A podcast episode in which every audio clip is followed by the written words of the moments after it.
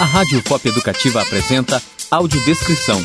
Atitude a favor da acessibilidade.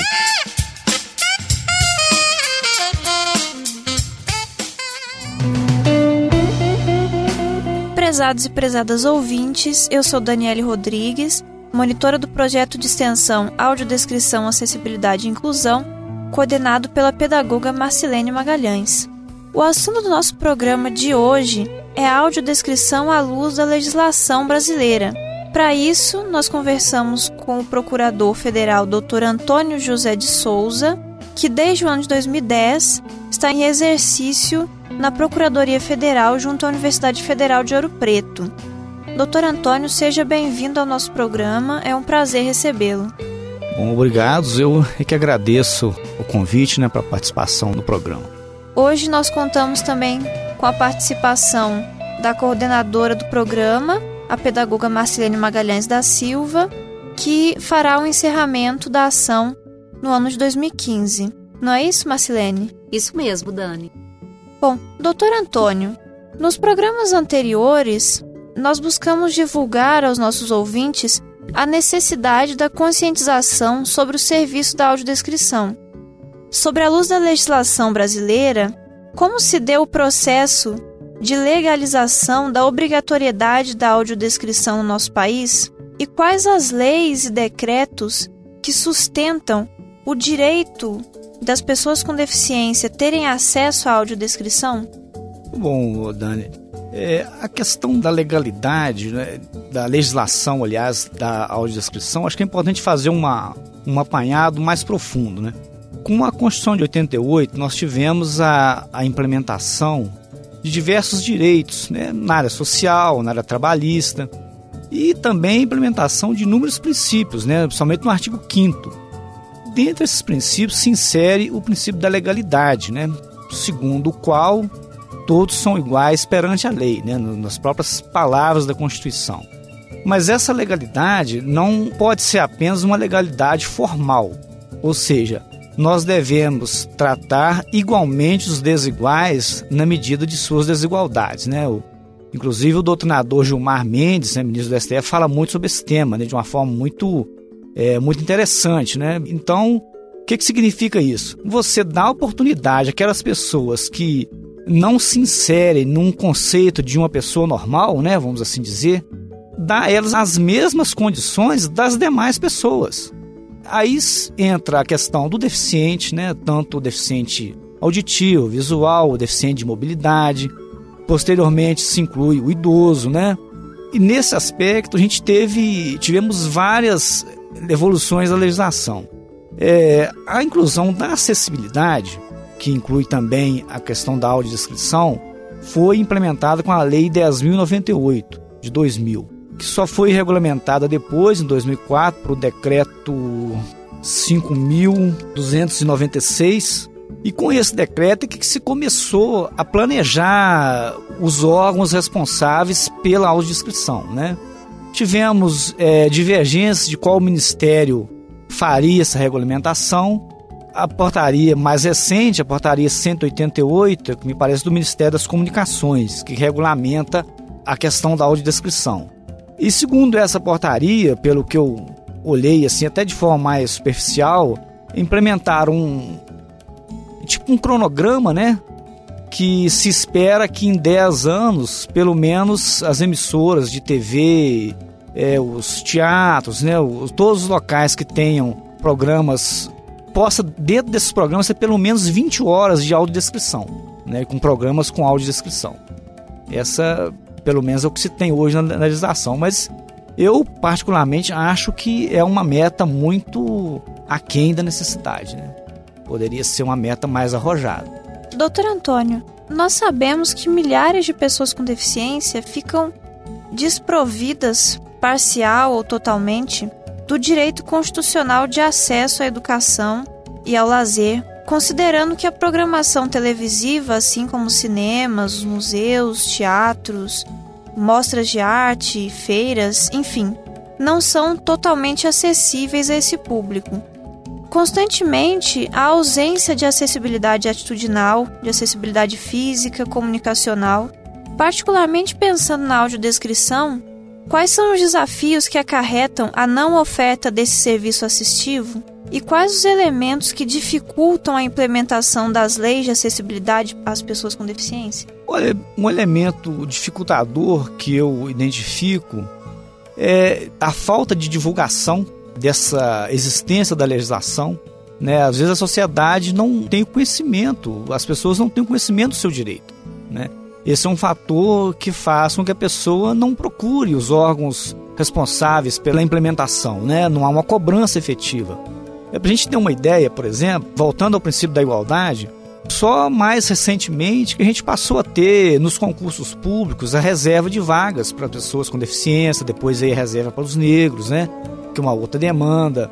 A questão da acessibilidade física, né, aos prédios públicos, é uma questão que acabou o Ministério Público Federal tendo que intervir em muitas ações, ajuizando ações civis públicas, obrigando as instituições públicas a adequar os espaços.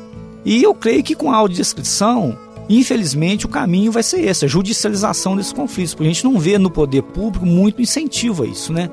Até pela própria legislação que eu citei aqui da, da portaria do Ministério das Comunicações, uma meta bem pequena, né? Para uma matéria tão importante como é. Você imagina a pessoa não poder ir ao cinema, não poder ir ao teatro, porque ele não tem a tradução do que está passando lá, né?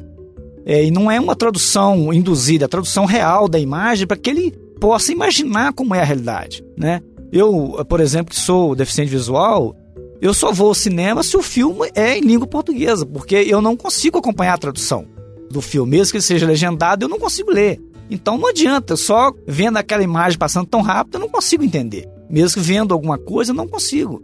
Então, essa é uma falta de. A, a audiodescrição, nesse caso, ajudaria muito, né? Você tem a, a real dimensão do que está acontecendo, né?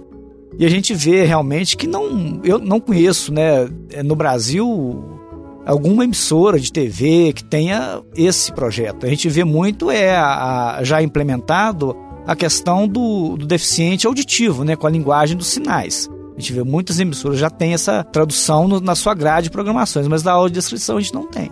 Como as pessoas que dependem da audiodescrição para o acesso ao conhecimento, seja na educação, seja na cultura, no lazer, no trabalho, podem reivindicar esse direito?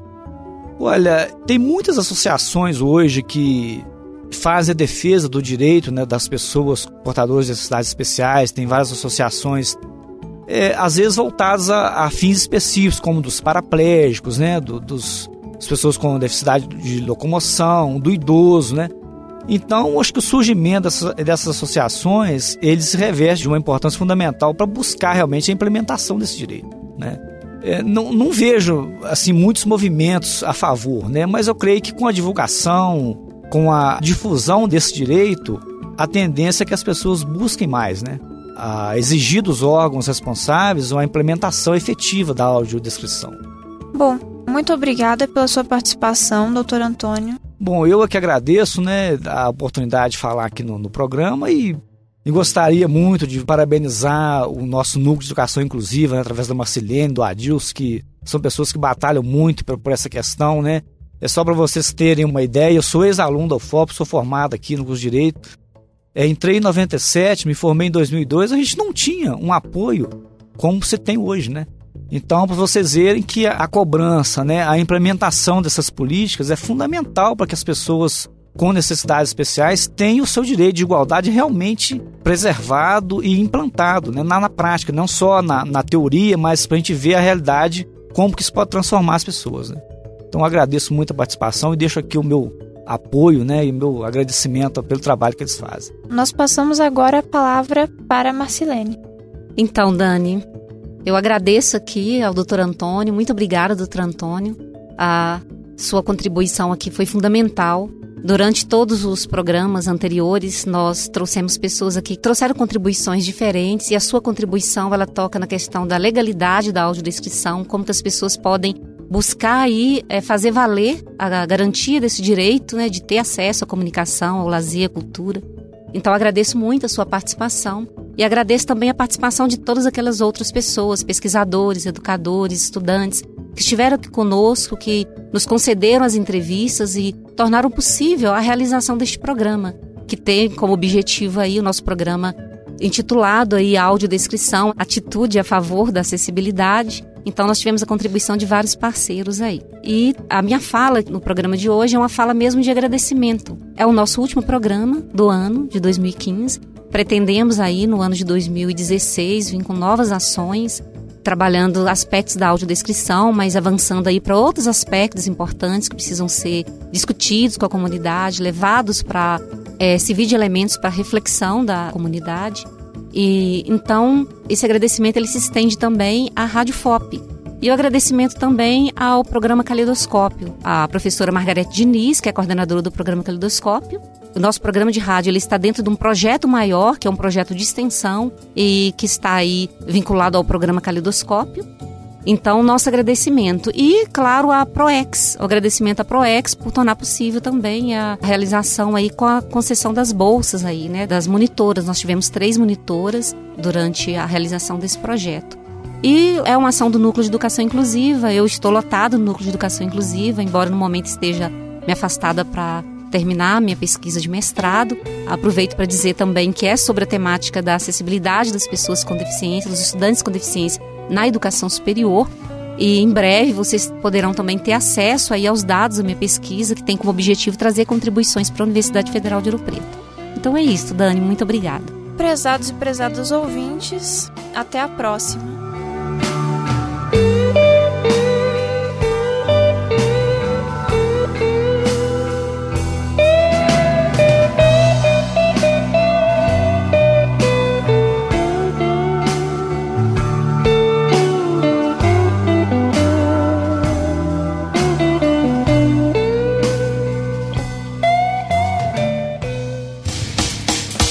Rádio Pop Educativa apresentou Audiodescrição Atitude a favor da acessibilidade.